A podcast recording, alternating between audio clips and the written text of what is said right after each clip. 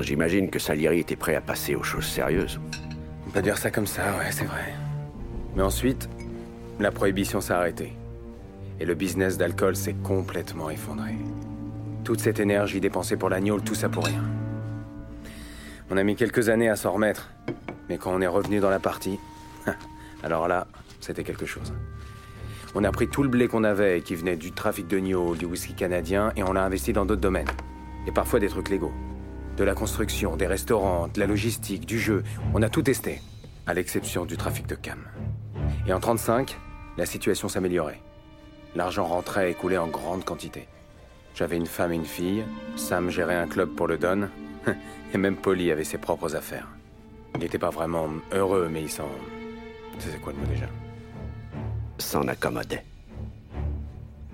Ouais. Voilà, c'est ça. Et Salieri, il commençait enfin à envisager de sortir de l'ombre de Morello. Il commençait à avoir ses propres flics, ses propres soutiens politiques. Hmm. Intéressant, ça. Tu penses que Salieri aurait réussi à se dénicher des ripoux en 34 Peut-être. Pourquoi? Ben, il y a quelques années, la brigade des mœurs a coincé un juge pour détournement de mineurs.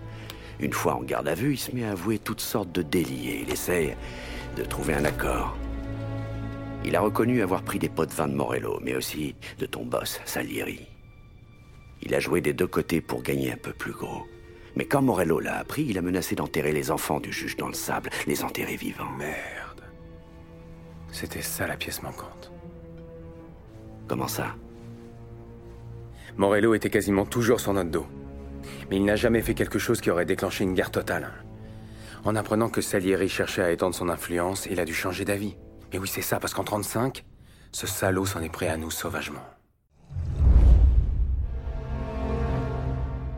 Listen to the Game est un podcast produit par Podcut. Vous pouvez retrouver l'ensemble des podcasts du label sur podcut.studio. Et si vous avez l'âme et le porte-monnaie d'un mécène, un Patreon est aussi là pour les soutenir. Vous pouvez aussi retrouver le podcast sur Twitter, at LTTGpodcast, ou sur Facebook. Je rappelle qu'une présentation globale du concept est disponible en épisode 0. Merci de votre écoute et à très vite.